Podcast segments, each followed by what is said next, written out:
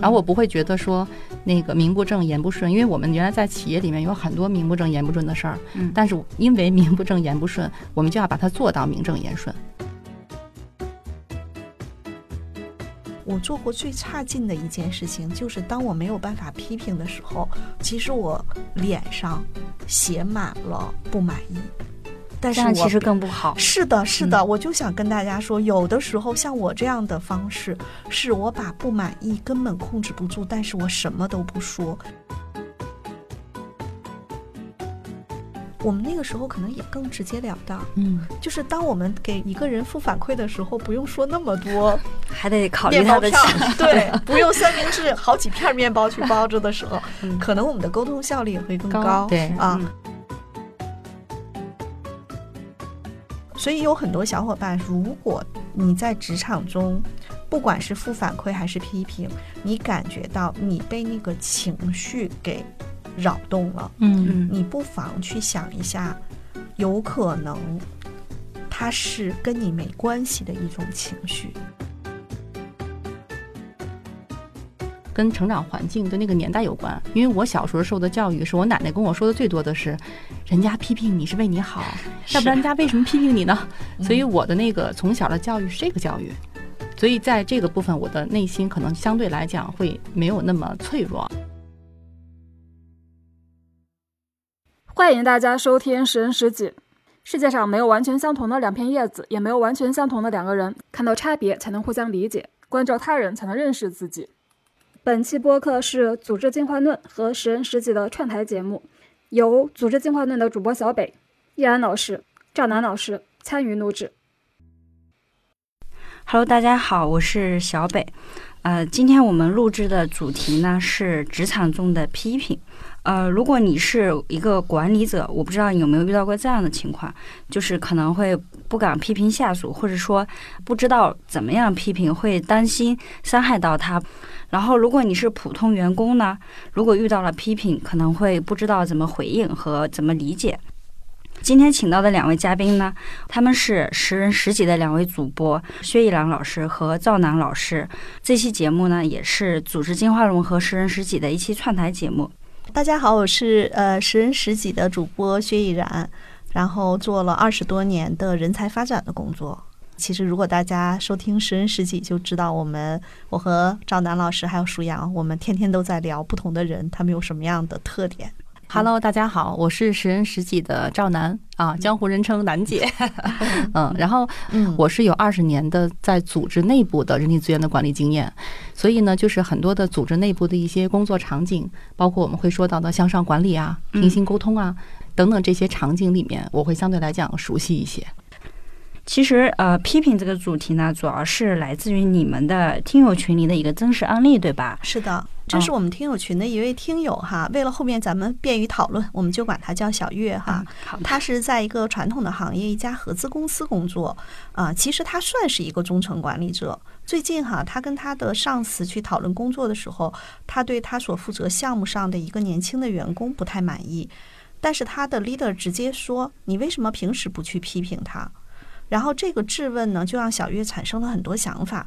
他第一个反应就是觉得他的上司是在批评他，认为他平时管理方式可能会有一些问题啊，比如说认为他过于害怕冲突啊，不不去指出别人的问题，嗯甚至可能好像是在说他管理上失职。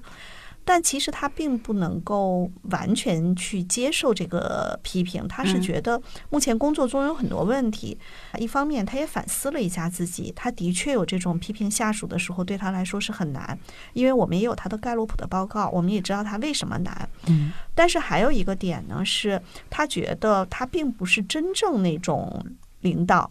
因为我们知道，在有些嗯公司，它是那种项目制的，它可能在行政级别上，并不是直接给那个员工去打绩效而是在这个项目上，这个员工在他这，他觉得我去批评对方，好像也有点名不正言不顺，而且这个项目呢，也是一个啊、就是在他们内部不是那种特别抢手的项目，其实嗯就是比较差的项目。他觉得他再去批评项目组的小伙伴，人家万一不干了呢？更不想来了。对他就会觉得有点求着别人办事儿，这怎么批评啊？嗯但是他最后提了一个很有意思的问题，嗯他觉得自己在很多时候会觉得不太自信，就是不知道自己确定的那个事儿到底对还是不对，嗯甚至有的时候只有。当那个下属真的出现了问题，或者工作中真的出现了那个后果的时候，他好像才有底气去批评对方。他说他有一点羡慕那种气势上很自信的人，就是理直气壮，觉得自己说的都是对，别人是错的啊。因为我们手里有小月同学的报告，嗯所以我们知道他很显然不是这样的人。嗯所以当他呃聊到这个问题的时候，我们也觉得不是小月同学一个人可能会面临这样的困惑，在职场中。这种批评，或者是我们是说，当你作为一个团队的 leader 或者一个嗯项目的 leader 去管理呃项目组的成员的时候，啊、也许不是只有批评可以解决问题，嗯，对，或者说，对于有些人，他可能去批评别人，他没有什么心理负担，但是对有一些小伙伴就会觉得这样很难。那他有什么方式能够更好的去应对这些问题呢？从这个案例，我发现他其实他也是作为一个呃下属遇到了领导的批评，对嗯然后同时他面临的也是说他不知道怎么去批评项目组的成员，所以他相当于是个中间的位置，他两个视角都面临。那我们先从呃 leader 的视角来看，就是说他为什么不敢去批评这个项目组的成员？其实，在小月这个案例中哈，嗯我们能够看到他的盖洛普的报告，他的取悦、体谅、和谐、积极。这些才干都排在前面，嗯那说明什么？说明第一个是他取悦这个才干，在盖洛普的这个翻译中啊，稍微有那么一点点讨好的味道啊啊。你不能说取悦一定等于讨好，但多多少少有一点。嗯但是最重要的是，它排在第三的和谐。这个才干其实是有的时候是不愿意面对冲突的，嗯就有点像说大家和和气气的把事儿都做了，这是他们最喜欢的。甚至团队里头如果有人剑拔弩张，哪怕这件事情跟他没关，和谐才干排在前面的人也会感觉很不舒服。嗯同时呢，他体量很靠前，所以他说他们这个项目呢不是那个最好的项目。嗯那其实他已经就觉得别人能参与到这个项目里，已经是在帮我了。嗯我怎么能还去批评别人呢？你看他这个体量，嗯嗯啊是积极在前，更希望是把那个好的能量，比如说你如果让他去表扬别人，嗯小月同学可能是更擅长去做的。嗯还有一个点呢是，啊、这位小伙伴其实他的呃纪律、统帅、嗯竞争都排在后面。纪律这个才干如果排在前面，有时候也爱批评人，嗯。因为纪律是喜欢把很多事情捋顺了，然后你就按照我这个流程去跑。如果你没按我这个流程，那我可能是在纠正你，嗯。我没觉得我在批评你，嗯。是因为我在乎在流程上大家都按流程去办事儿。嗯，但是小月同学其实纪律也是一个相对排在后面的。我相信啊，他可能在工作中日常的对于很多工作流的管理也不是特别擅长，嗯嗯所以他没有办法去管控某些事情。嗯所以我相信他的上司去批评他，也不是空穴来风，可能也看到了某些问题。对，所以说他他的整个特性是，他是不愿意去批评别人。但是如果说真的想要让他的这个团队成员去获得更好的成长和表现的话，那他还可以用哪些别的方式呢？嗯，首先一个嗯点哈，是我看到他的盖洛普还有两个才干也嗯挺为难他的，还有一个是战略战略排在三十四，对分析排在二十六。啊，为什么说这两个才干也比较为难他？嗯他是一个特别 nice 的、特别感性的人。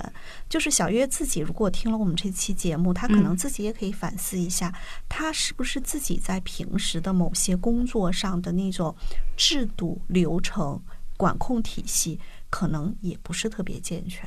嗯他可能很认真、很负责，想把事情做好，但是可能做事情的时候，并不是特别有章法的一个人。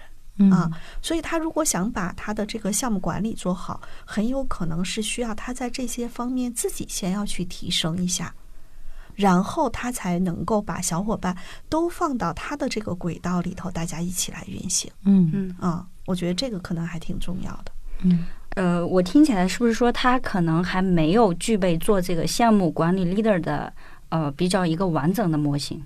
我觉得小北这个问题就嗯。特别有意思，嗯。就是在我们这么多年帮助企业客户去选人用人的时候啊，很多时候并不是说咱们是个苹果园儿，多大尺寸以上的苹果就可以直接放到这个高级超市里去卖，它是没有那么一个很严格的尺度。那小北提的这个问题，我觉得这个点特别好，就是有非常多的人是因为他专业工作做得还不错，嗯。就被提拔成为项目管理的一个，比如说项目经理。对，但实际上，他的管理这个瘸腿儿，有一些人天然，比如说他小的时候当班长，就特别擅长当社团的这个管理者，特别适合管人。嗯他可能专业能力到了，哎，他把被提拔起来，他也就能管了。但是，比如说像小月同学，有可能是专业能力到了，但是这些地方有瘸腿儿。嗯但是这个瘸腿儿它又没有像那个苹果的尺寸能够轻易的量出来，对啊。因为他以前在自己的岗位上做的都很好啊，嗯。所以他有可能就会被提拔上来。提拔上来之后，他的上司可能会觉得说，那是因为你对你团队的小伙伴没有去平时对他们严格管理，没有去批评他们，但是他忽略了这个事情对小月来说好难啊。嗯。嗯。嗯。比如说，我们就讲个最简单的例子，呃，名不正言不顺这个事情是客观事实吗？可能是，可能不是。嗯所以我这个地方就特别想请楠姐说一下，嗯如果你在同样的位置上，也的确名不正言不顺，也的确是一个啊、差一点的项目。嗯，假设你遇到一个小伙伴，你觉得他的工作不是很给力，你会怎么办？因为是这样啊，我们之前就是看小月报告的时候，也把自己的报告拿出来看了一下哈。嗯我可能跟小月不太一样，就是我的像一些才干，像我的统帅啊、成就啊、行动啊、竞争都很靠前。嗯，所以你就马上知道他其实在，像我在职场当中力量感是很强的。那我如果要是出现同样的境遇的时候，那我可能是该是什么是什么，就把这个东西一定要澄清。但是我会用我的更好的方式再去识别这个小伙伴用什么的方式去跟他沟通，嗯能够更好的让他理解。然后我不会觉得说那个名不正言不顺，因为我们原来在企业里面有很多名不正言不顺的事儿，嗯但是因为名不正言不顺，我们就要把它做到名正言顺。啊，这个可能是我们在组织里不太一样的地方。对，或者嗯这也是楠姐跟小月就是啊、天生就会有一些个性特点不太一样。嗯嗯。啊、那比如说像小月的话，她有办法去通过改变自己的盖洛普模型去提升自己的管理能力吗？比如说他刚刚缺失的那些部分，他可以去针对性的提升。嗯，这个事情还真是，昨天也是我辅导的一个小伙伴也在问我类似的问题。他也嗯是，他和小月不太一样。小月呢是影响力中呢，比如说有一些靠前，那个小伙伴是整体影响力中除了完美在前，其他都在后面。嗯那我们说到盖洛普的影响力，其实就像楠姐说的那种有，有的时候是一种这种力量感啊。影响力整体偏后的人呢，他好像就有点往后，有一点点退缩。嗯就觉得领导你把这事儿交给我，我能认真去做，但是你让我去立的一件事情的时候，我好像很心虚啊。嗯那小北问到，像小月同学这个是是不是能够去调整？嗯啊，有可能。啊，但是要想去调整，取决于三方面的因素。第一方面就是他自己有没有强烈的意愿。比如说，我们以前辅导过的小伙伴，如果他没有强烈意愿，我会建议他更多的是走专家的路线。嗯因为对他来说，管人去调整自己的个性，去管人这件事情太难了，那他就去走专业路线。嗯啊。第二个呢是，当他有了强烈意愿之后呢，其实他要想把这些能力长出来，是需要一个训练的场景的。嗯就好像说你打羽毛球，你总得有拍子、有球、有球场、有教练和 没教练也得有队友。那其实我们去提升这些管理能力，也是需要相应的这种场景的。嗯嗯比如说，现在小月就在这个场景里头。回到今天这个主题，能不能批评团队里的小伙伴，其实是可以的。嗯但是什么样的批评是有效的，什么样的批评是无效，甚至带来更多麻烦的，这本身也是一种管理的技能。然后第三个点可能非常重要，就是比如说我看到小月的报告，她的战略排在三十四，战略排在三十四，很有可能她并不太擅长就灵活应变、嗯随机应变、灵活应变这样的事情。那很有可能，我们说，当你去跟你团队的小伙伴去说这个事情不能这样做啊，以后要求怎样怎样，他又不是一个木头人，对吧？他又不是机器设备，你输入一个指令他就给你做了，那他可能还有自己的想法，那你就要去跟他讨论，说为什么我对你提出这样的要求，嗯为什么我要求这样做？但是小月同学在这个地方，他可能会感觉到束手无策，嗯因为他这方面弱弱，就是在报告中看出来的。嗯所以我们说到要想改变的第三个点，其实它背后需要一个难解。嗯，为什么？因为我昨天也在跟那个小伙伴说，如果你想改这个东西，有点像抄作业。不管怎么讲，你在职场中遇到的复杂的，不管是对上还是部门内对下的小伙伴的沟通和这些啊、跨部门协同这些事情，它再有变化，其实还是那么几大类。嗯，如果有人在旁边告诉他，哎，这个事儿你可以这么做，那个事儿你可以那么做，慢慢的他内化成为自己的能力，他以后啊，在遇到类似的场景的时候，他就可以应对了。所以你们给他的最终建议是什么？因为小月同学他其实只是谈到了他的困惑，嗯我们其实很难直接给到一个建议，说你就走专家路线。嗯因为我们在企业做过这么多年的人力资源管理，我们知道，对很多小伙伴，有的时候在职场中，他的职位的选择、工作方向的选择，也会有诸多不得已的因素。嗯那要看小月自己下一步他究竟想确定的方向是什么，嗯然后这些能力他需要不需要提升。另外，如果只看小月同学的盖洛普，我们不看其他的内容，我们会觉得他最适合去当工会主席。啊，但是这个事情你转得过去吗？明白。对，所以有的时候他没有那么直截了当，能够给出你一们只是个非常明确的给建议。出分析洞察，最终的决定还是要他自己去做。当然，每个人的决定都得自己做做嘛。对但是还有一个点是，即便我们给出的建议，也不是说给出的那么确定性的建议，嗯因为它并不是一个他一个人的事情，因为它跟组织之间其实它是一种供求关系。嗯就比如说，我们说，哎，看他这个真的当个工会主席蛮好的，但是他们工会主席 对也可能也未必会让他去做哈。对，嗯，对，对，刚刚是说从管理者的视角，那如果说从团队成员的视角来看的话，那什么样的团队成员是可以去给到他批评，然后什么样的团队成员可能是你要用更柔和一些的方式，这个应该是跟这个团队成员的性格或者盖洛普也有关系的吧？嗯对，嗯。那我们说，我说说我在之前管理场景里面会遇到的一些情况吧。嗯嗯，我觉得我呃，从我就是在职场步入职场那个十年里面，我觉得其实很大一部分的那个就是跟我一起共事的小伙伴嗯是可以直接用批评来去解决问题的。嗯我觉得也是有时代背景在，但是我们会发现，越往后来，就包括那个我跳了几次、换了几次工作之后，嗯就越往后来，我的下我的小伙伴可能年龄越偏小的这一种小伙伴，就很难用批评来去就大家的接受度变低了，，哎对，变低了。而且就是你批评之后，刚才依安老师会提到一个，就是你可能批评他了，但是后面你要收拾很多的这个后面的事情。批评之后的一些，对对对，啊，对你能不能你能不能把后面那个部分就是比较好的、妥善的安排？所以其实，在后来的工作当中，我觉得也有一些变化啊。这个变化是在于说，我们可能并不是用批评的方式去跟小伙伴来去沟通，而更多是用建议、启发、引导的这种方式来去跟小伙伴沟通。那有没有批评的场景？后来我我回想了一下，是有的。嗯这个批评的场景，其实，呃，我印象的最近的一次，就是在之前的职场爆发还比较大，是当着很多面、很多人的面，我去批评了我一个小伙伴。为什么？其实那一点的时候是批评他，也不是批评他。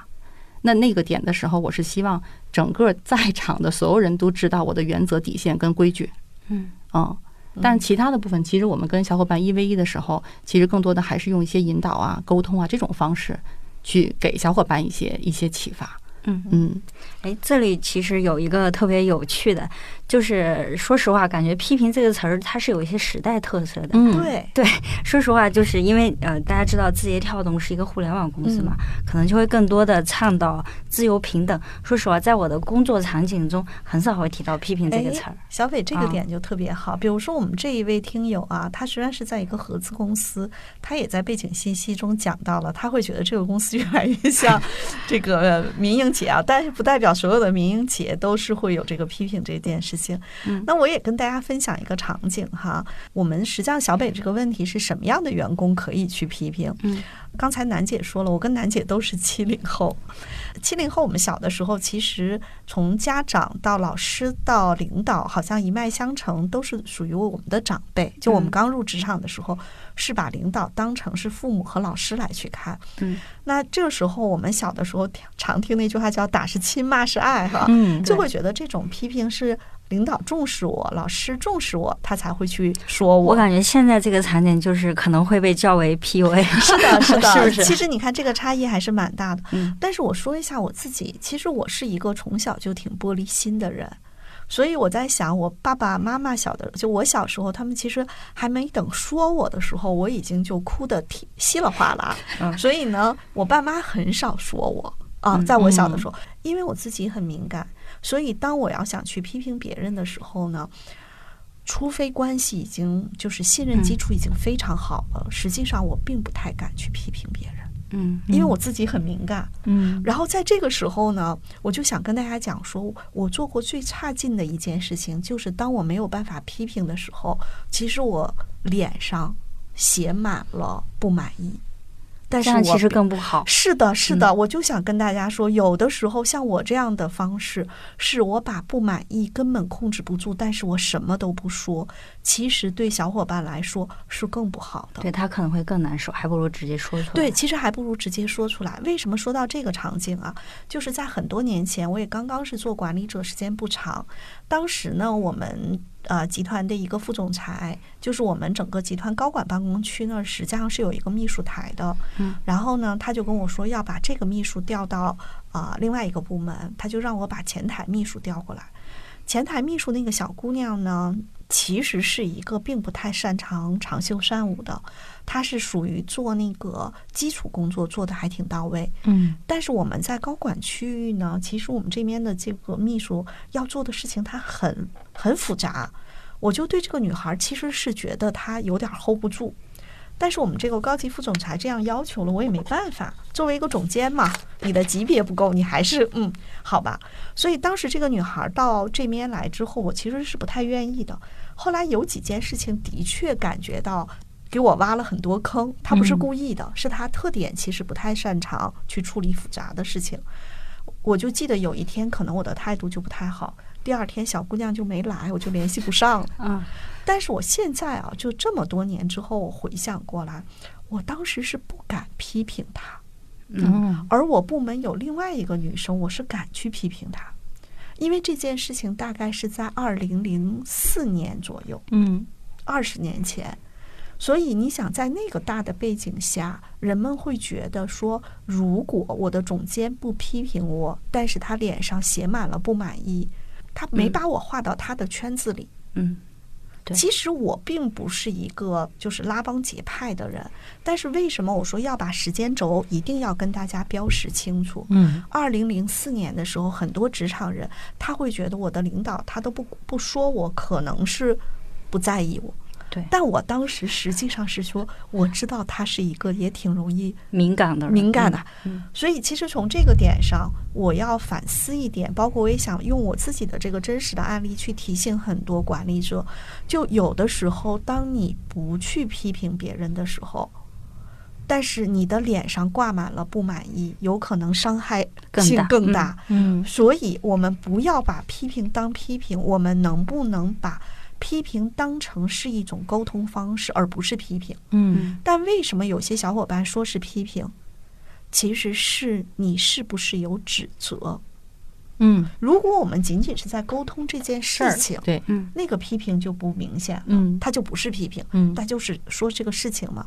但是往往有很多时候是那种态度上的，我觉得是有就是批评杀伤力中带带着指责，带着冥想的指责和不满。对，而且有的时候我们就去现在脑补出来两个两张图画。第一张图画就是有一个人站在高高的地方，写眼睛向下，并且拿手指指点点。嗯那你如果是在这个他的那个下面的方位的那个点，你把自己放在那个场景里头，是不是感觉到非常的不舒服？是对，啊，但是如果我们都坐在啊一个会议桌上，我们可能坐在对面，我们去讨论一些事情的时候，我们没有那个高高在上的指责，是不是嗯大家就会觉得是 OK 的？如果你是管理者，不得不去做负反馈的时候，嗯你是不是有一种啊、找到一个合适的场域？比如说合适的氛围，这是嗯一个。第二个是是不是不要用反问句？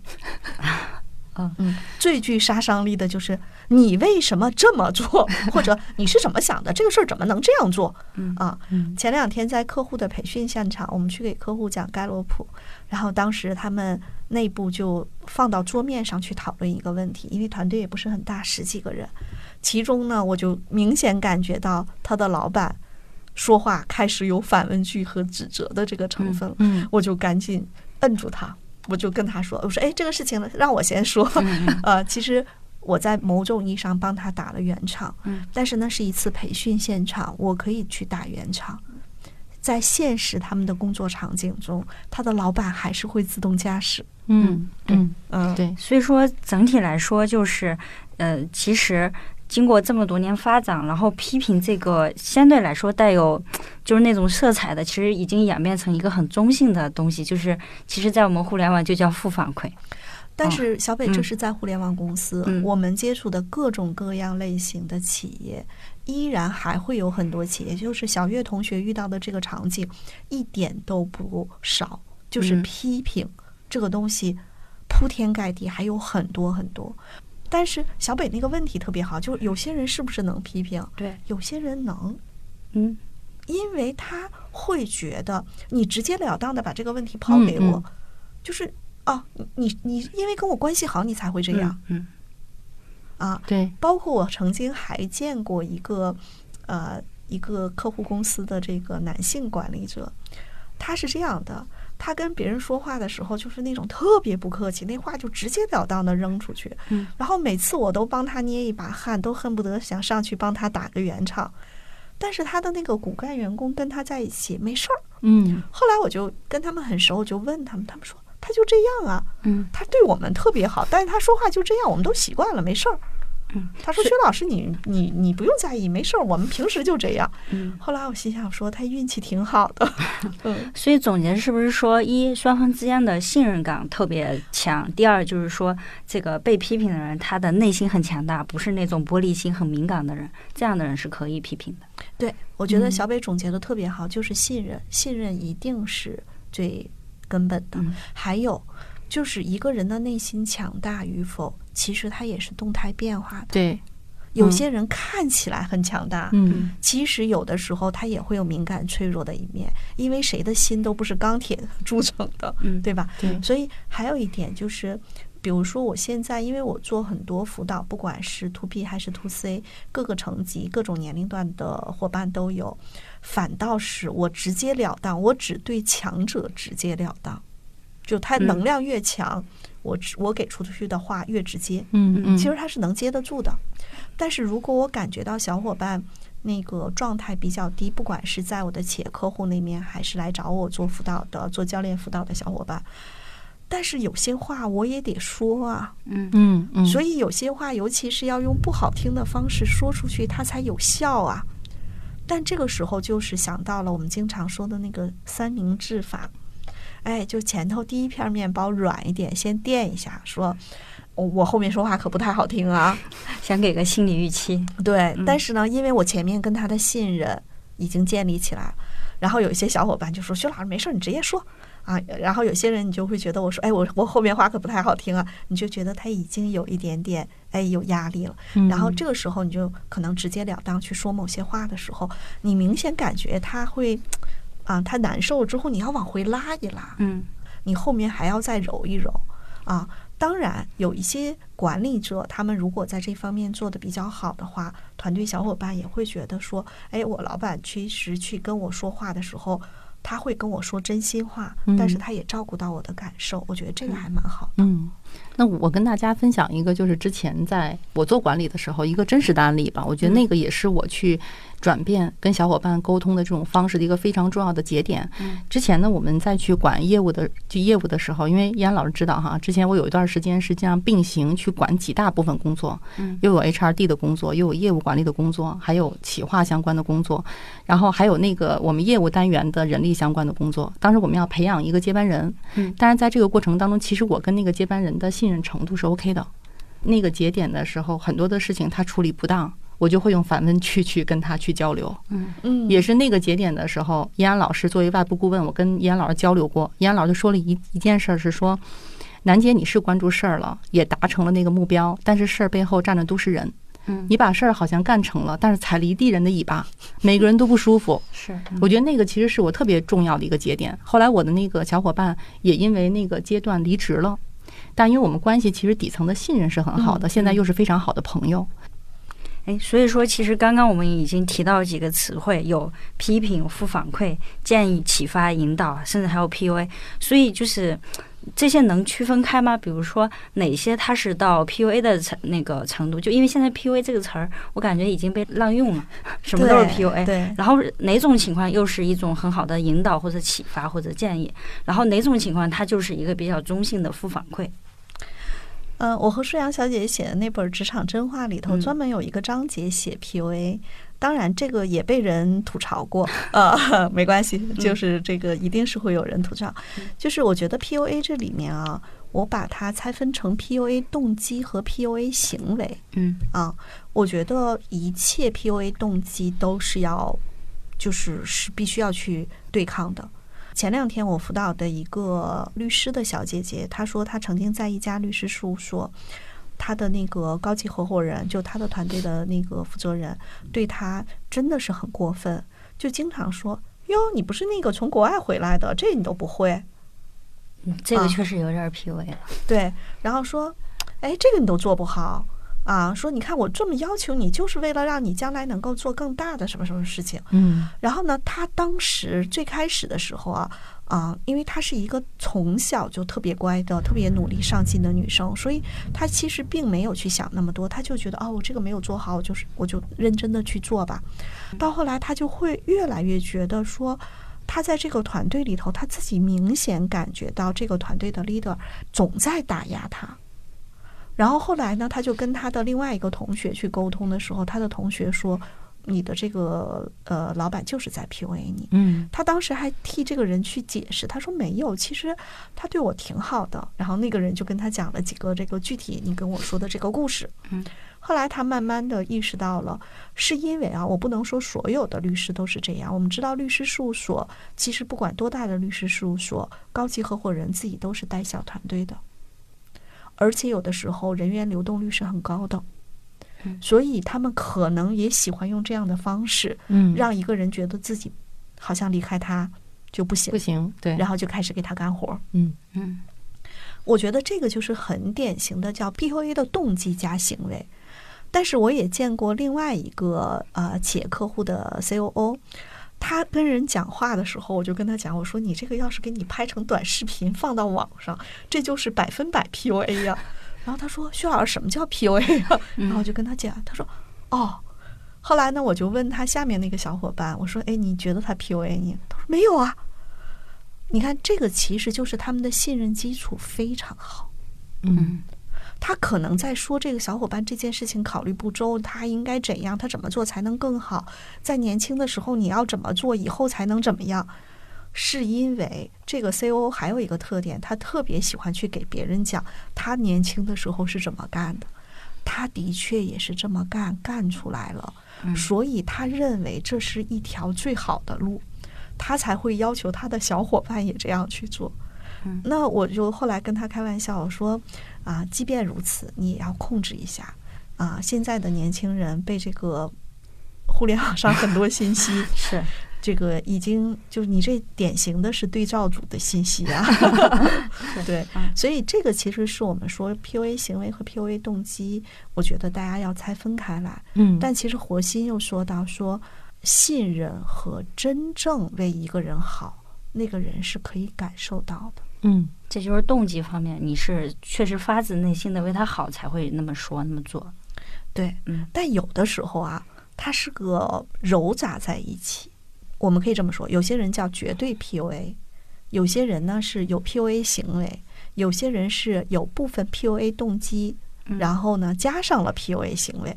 但是这对小伙伴来说，是不是分析起来也太难了？嗯是啊，我觉得因此有些事情不妨不用去定性，嗯你去问一问自己说，这个事情我是能够感受到跟他在一起工作，如果让我太痛苦了，你可以选择离开。啊，我觉得这个是一定要遵循遵循自己内内心的心感受。第二个点，任何组织或大或小，任何一个管理者都有风评。如果所有人都说他特别好，只是脾气特别差，嗯，那你就可以相信他是 确实，哎，脾气差一点，但人特别好。就像我刚才讲那个例子，嗯。如果所有的人都会说他就是对所有的实习生和下属都这样，嗯。那你也就明白了。嗯嗯嗯，明白，嗯。所以说，像负反馈这样的词汇呢，这种词其实嗯。好多事情、行为，你把它打标签儿是挺难的，嗯对吧？嗯，比如说，我们有的时候去做这个绩效辅导，甚至我们可能会去给企业客户去他们的管理者去讲如何去做绩效辅导、绩效沟通。我们也会去讲怎么样去把一些负反馈去反馈出去。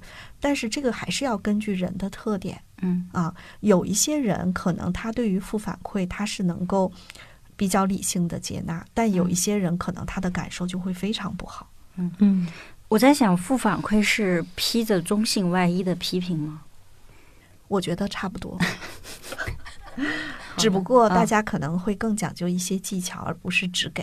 嗯，嗯明白。我前两天在朋友圈看到一个朋友，他实际上是一个呃小学的副校长，他写了这么一句话，他说他提醒所有的孩子，就是在说每一句话的时候注意自己的语气。嗯哼，啊，他是个嗯小学的副校长，但是他是关注他们整个学生的那个心理健康啊，各方面同，因为现在的小学生到了高年级，其实同学关系还蛮复杂的是，啊。嗯然后他就讲了说，所有的这个表达不是具体的那个内容，就不仅要关注具体的内容，还要关注你的语气。嗯所以我们说批评也好，负反馈也好，其实有的时候那个语气还是蛮重要的。对，嗯嗯。嗯，嗯哎白。，这个部分我想说一个，就是嗯在职场当中，可能我们会用像一些那个聊天工具去沟通，也会多一些嘛。对对对，对尤其是我们飞书就是一个沟通聊天工具，所以飞书会做很多可爱的表情。嗯其实我觉得也是为了让沟通中这个氛围和语气更加的好一些。对，我觉得嗯这个其实特别重要。为什么呢？是因为呃，依安老师知道我之前离开那家公司是做全球的业务，它会有一些跨境的这种业务嘛。嗯然后我们会有很多很多员工是到海海外工作的，所以我们很多的沟通除了线上的会议以外，其实就是通过微信啊或者是飞书这种方式去聊。嗯那这个里面如果没有那个表情，有的时候你发出去的文字就会让人产生歧义。但其实你发的时候就是平平淡淡说一句话，但可能他就会他接收起来，可能以为你是在批评他或没错者怎么着。对嗯，尤其是用反问句啊、叹号啊这种的，一旦用了之后，就是很容易就发生误会。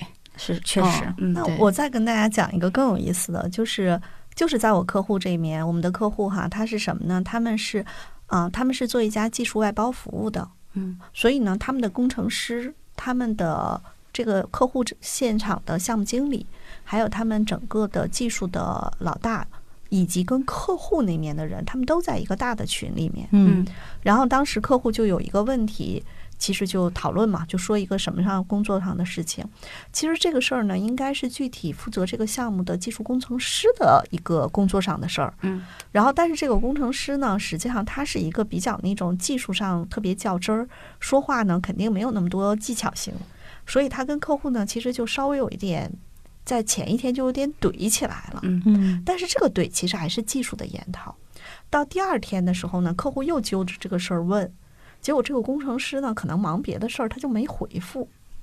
然后呢，他们的这个项目负责人就艾特了一下这个技术的小哥哥在群里面，嗯大概那个意思就是你看一下客户的这些点。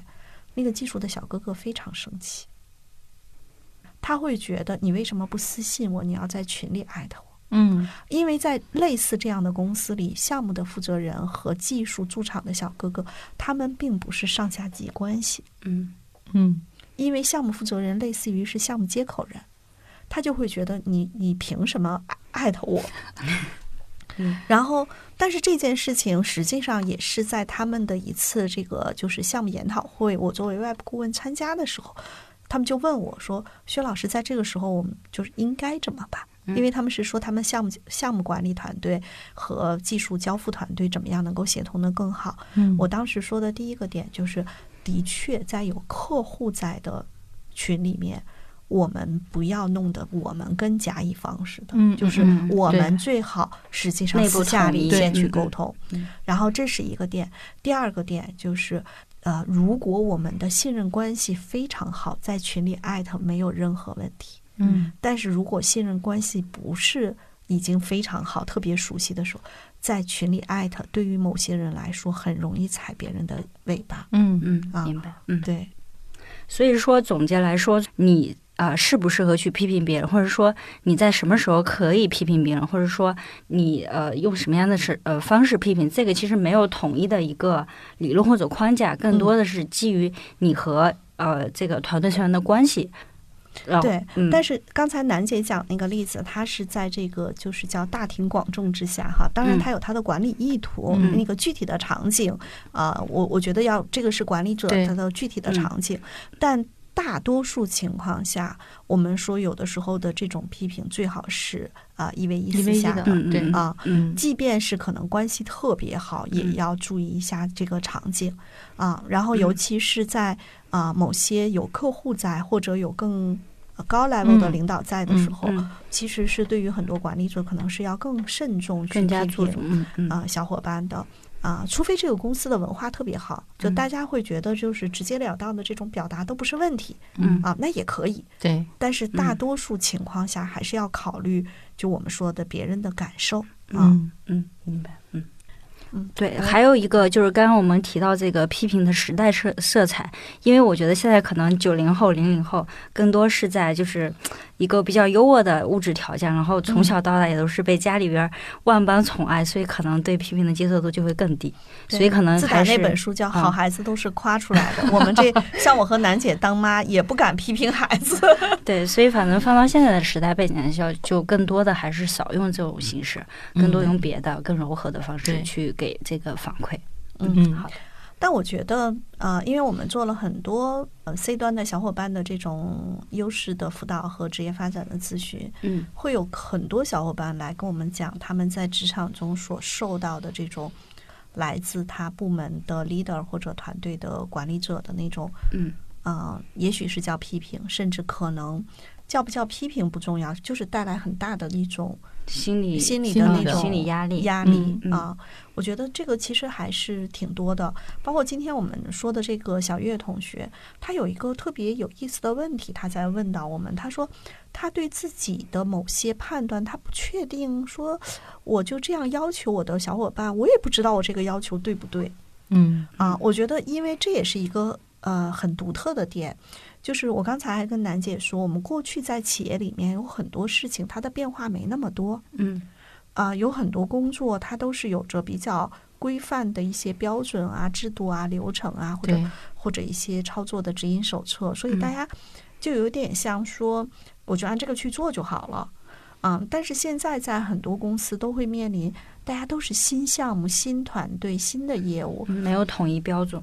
嗯，对，所以这个时候呢，对于管理者，他有的时候他自己他没有办法有那种特别笃定的感觉。嗯啊所以像小月同学说，他也很羡慕那种不知道人家为啥哪里来的自信哈、就觉得自己都对。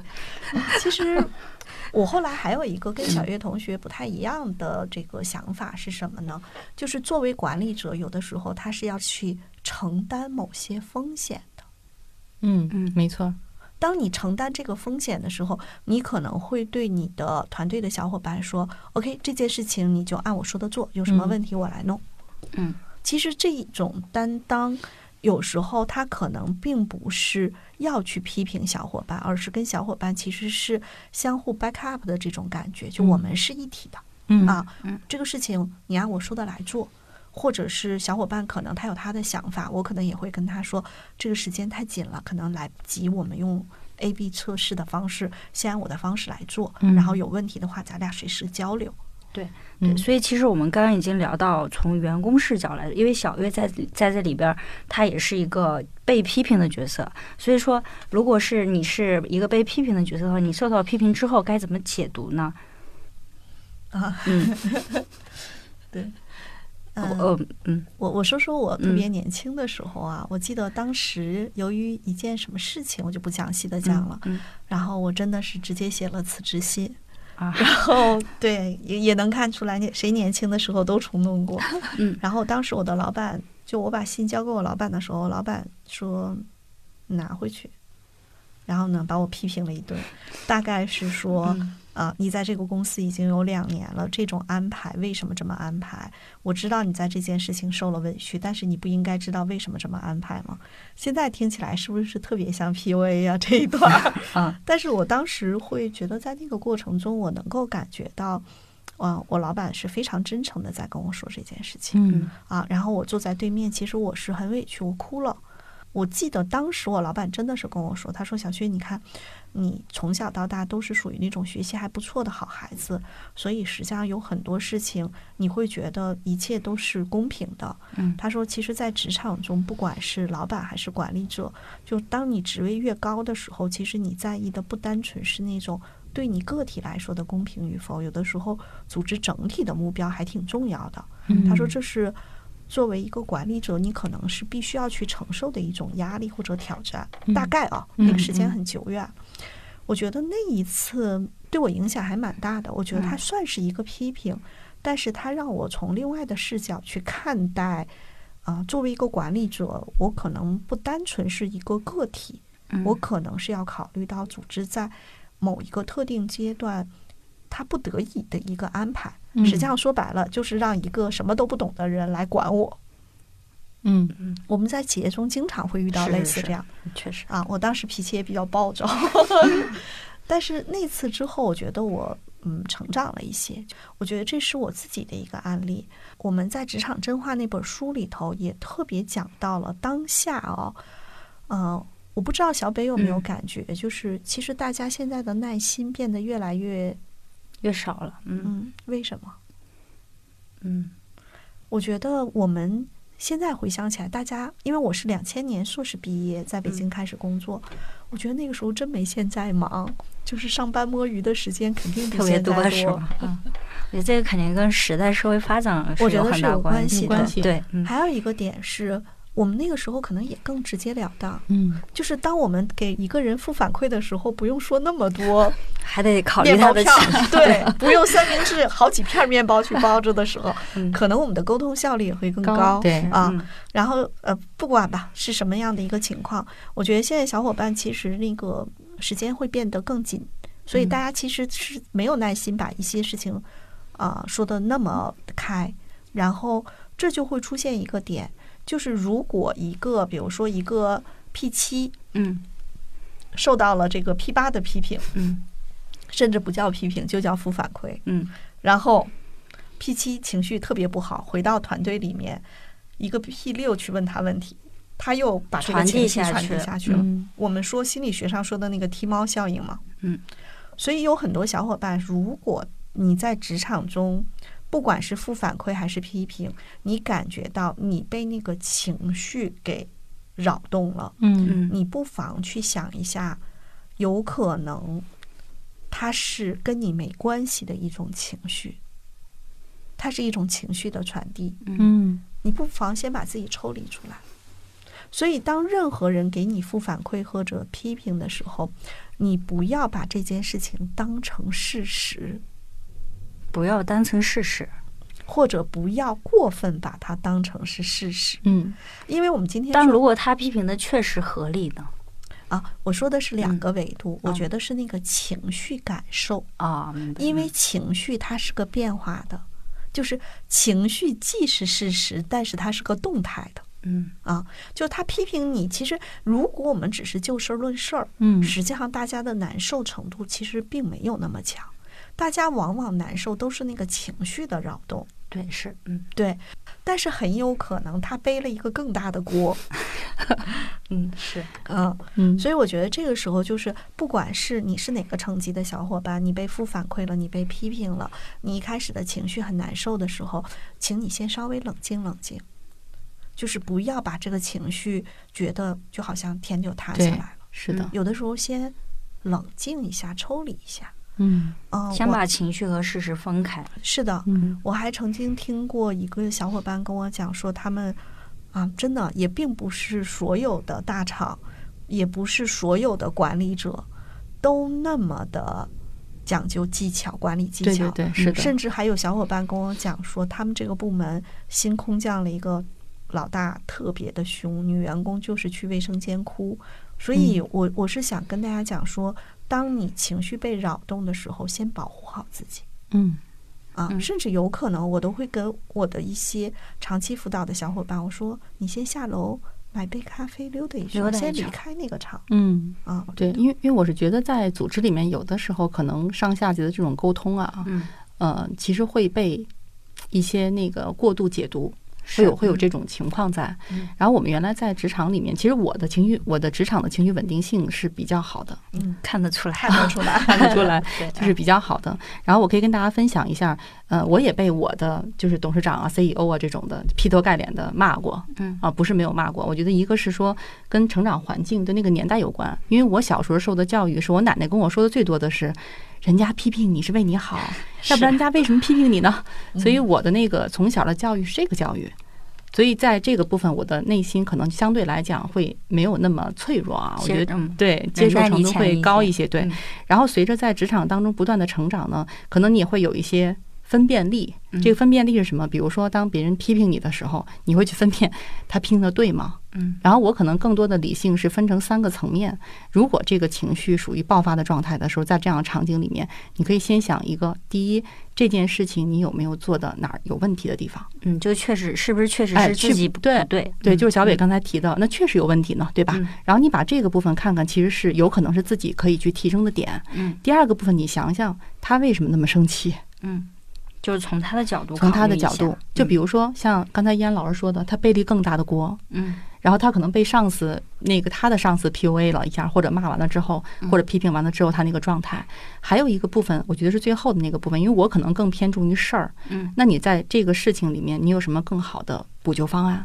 补救，嗯对。所以我在嗯职场当中，上次有一次特别大的爆发之后，我们董事长反而找我来聊，因为那次是跟 CEO 的冲突嘛。嗯然后他也在，就三个人在，他就会跟我说说，哎，赵总，我觉得你这个情绪稳定性太好了，因为当时我没有任何的那个就是情绪波动，嗯反而是在一层一层的拆解这个事情，然后最后我们用比较短的时间把这个问题解决了。而且在我离职的时候，其实 CEO 还找我聊了好几次，嗯就想让我留下。啊、所以我想说，其实，在职场当中，有的时候会被过度解读。嗯。嗯。嗯。明白，其实我还想说，就是因为我们看了很多伙伴的盖洛普的报告哈，包括像小月同学，就是当体量和谐都排在比较靠前，幸亏他有取悦和积极，所以呢，他很有可能呢就是两个方向都有，就有的时候呢是比较乐观的，但有的时候呢又非常敏感和细腻，就是这两个特质在他身上同时存在。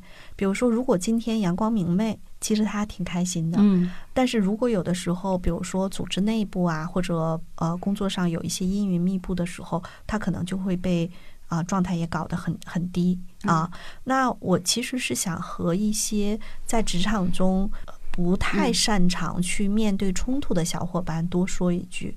就是有的时候他不太擅长去面对冲突，也容易把一些不管是来自呃上司或者其他同事的反馈，不管是正反呃不是正反馈啊，嗯这个反馈其实有可能就是一个就事儿论事儿的反馈，嗯他也会让他感受到很难受。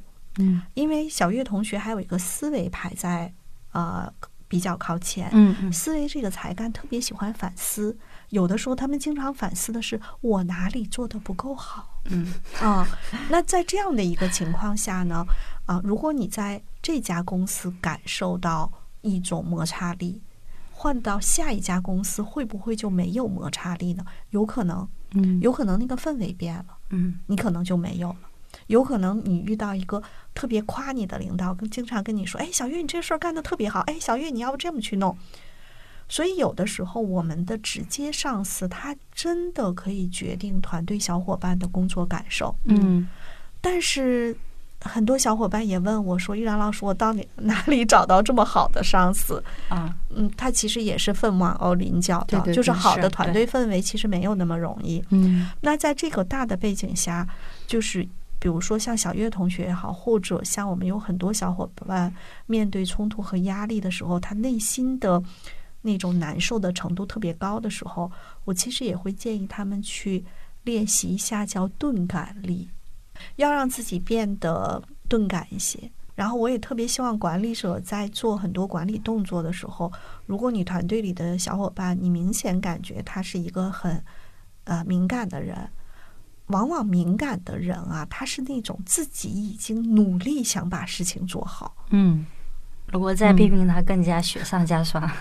如果他某件事情没做好，那我们不妨去反思一下，他都这么努力了，事情没做好，有可能是你作为管理者，你前面给的指导、引导和辅导是不够的。对嗯因为敏感的人，实际上就有点像什么呢？就是我走在地铁上都怕碰到别人。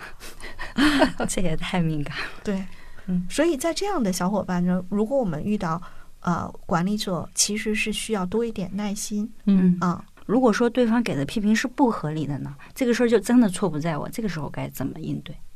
不同小伙伴的应对方式很不一样，嗯楠姐怎么应对？我觉得如果是不合理的，我可能就不会采纳，就我就直接拒绝掉，或者我会跟他去沟通。我觉得你这个部分的批评是不合理的，嗯原因是什么？但是有的时候在职场当中呢，可能你跟也分人，就你的上司是什么样的，有的人你可能也不用跟他去，就是去争论这个合理性的问题，嗯，嗯，就是你你不听就好了 但会不会就是说影响上下级关系？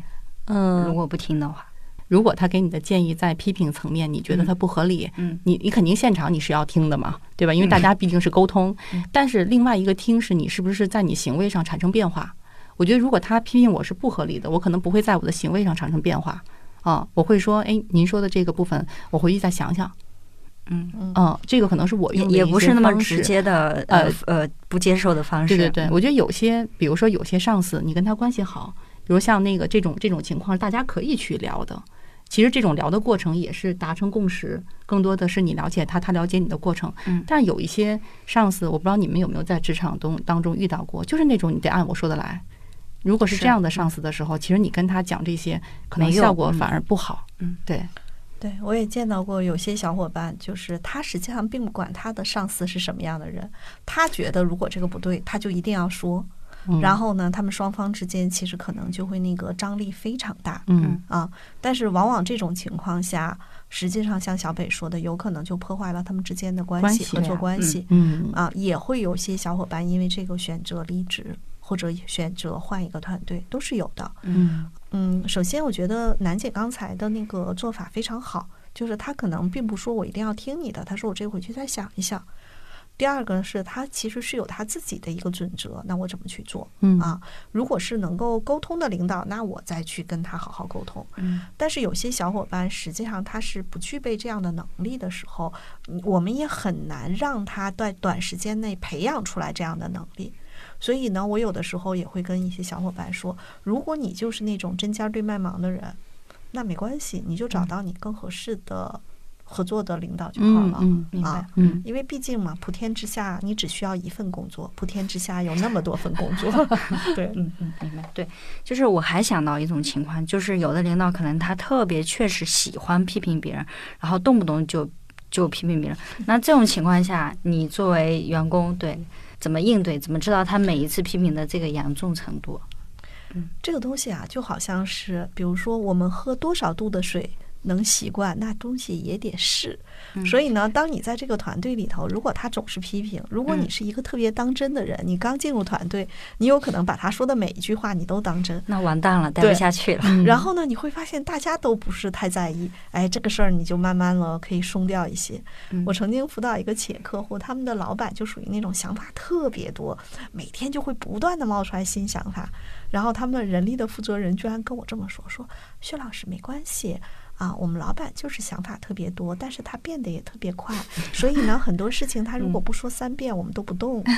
嗯，你看，这个其实就是他们已经形成了。就包括他们老板也特别爱批评他们，他们嗯左耳朵进右耳朵出，嗯嗯嗯甚至有的时候，按照他的说法就是，哎，我们老板就这样。有的时候我们就满足他的表达欲就行了，他的嗯表达就是用批评的方式表达哦。嗯嗯，对。其实刚刚我们也提到，就是有的领导他是不太喜欢批评别人，但是他实际上心里是不满的。嗯那这种的话，就就像你刚才说，你一开始就是这种。对对对，那如果你发现你老板是这样的话，你怎么办？能不能去，呃，对，和他沟通？就是，其实这样的老板啊，相对来说，你找合适的场景，你可以开诚布公的去跟他聊。嗯你可能会说啊，张总，那天我我发现我做完那个方案你不太满意，但是你也没多说什么，嗯你是不是觉得就是当着那么多人面说我可能啊怕我下不来台啊？嗯然后有可能这样的领导他自己就笑了嗯嗯啊。其实相当于当你主动把这个口子撕开撕开的话，嗯，其实你们的关系就近了一步。对，但是还有一种可能，他就是看你不顺眼，他就是没把你当自己的人，所以说也没用吧？所以你可能往前走一步，因为你能做的只是在你的基础上往前走走一步，他可能说：“哎呀，没有没有啊，行，还行还行。”他可能敷衍你，那你还是那啥嘛，普天之下又不是只有这一份儿工作。嗯其实说到刚刚说到批评的时代色彩，然后我还发现一个点儿，就是其实，在互联网，我们很少用上级下属这样的词汇，嗯它会被一些别的词汇替代，嗯比如说啊、team leader，然后团队小伙伴，对吧？然后或者说加一减一，因为互联网都是直级的嘛，嗯，嗯，就当然也会没那么绝对，但确实是有些人会用的说老越来越少。对，有有会是，比如说，现在研究生可啊能啊在那个就是在研究生、硕士和博士说到他导师的时候，都会说老板嗯，但是字节跳动不太用这样的词汇，就字节跳动是不太习惯用老板或者说什么总啊这样的称呼，嗯就是嗯称呼上是有自己的嗯一个企业文化啊。嗯嗯嗯可能不同公司不太一样吧。嗯有些公司会喜欢用什么老板啊，或者是这个老大啊，或者嗯是、呃领导啊，都会有嗯啊。我觉得公司的风格不太一样。嗯，但总体上来说，好像整体上这样的词汇表达会越来越少一些。呃，是的，嗯嗯，嗯，尤其是现在这种互联网的大公司，对，如果你要是接触过一些，其实这个说白了是看他的从业人员的整体的年龄。啊嗯嗯，在传统的企业，他们习惯性就叫领导。我其实特别希望，不管是每一位小伙伴，还是每一个组织，大家都能够更幸福的在一起工作。而这个幸福的底层啊，就是少一点摩擦力。所以嗯这也是我们十人十己这个播客。呃，存在的初衷就是大嗯家对别人更了解一些，对自己更了解一些，我们都好好会小对好好嗯合作，然后剩下更多的时间可以吃喝玩乐。有道理。嗯嗯好，这期播客咱们就先聊到这。听友们如果想要追问一些问题，欢迎留言，我们非常需要你的反馈。比如你希望听到什么样子的话题？对本期的内容，你有没有有话想说的？你还有哪些观察和思考想跟我们一起探讨？也欢迎你直接加入我们的听友群，入群方式在节目介绍页可见。谢谢，再见。